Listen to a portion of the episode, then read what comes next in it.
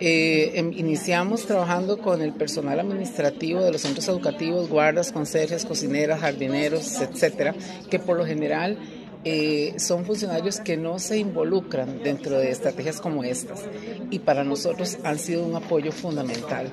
¿Por qué razón? Porque cuando vos llegas al centro educativo, el que te recibe es el oficial de seguridad.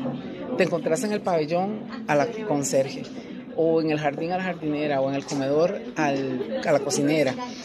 Y ellos establecen un vínculo muy cercano con los estudiantes.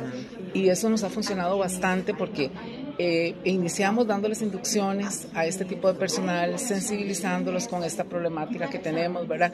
Eh, nosotros logramos que estos funcionarios lograran hacer un clic con los estudiantes, tener una cercanía o una proximidad muy grande y hemos logrado detectar casos, por ejemplo, de una estudiante posible desertora que faltaba una vez a la semana al mes y que cruzaba los dedos para que no fuera cuando hubiera exámenes porque no tenía dinero para comprar toallas sanitarias. Algo tan simple como esto.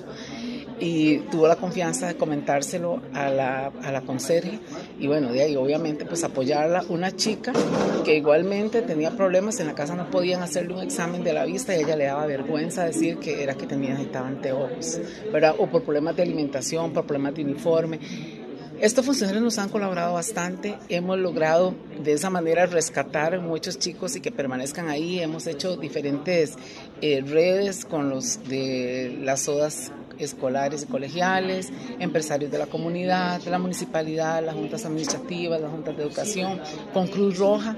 Estamos coordinados con Cruz Roja, talleres de liderazgo, porque nosotros fuimos un poco más allá en cada centro educativo, cada sección tenemos un estudiante enlace porque entre pares se cuentan cosas que no le cuentan ni al conserje, ni le cuentan al profesor, ni al director, ni al orientador.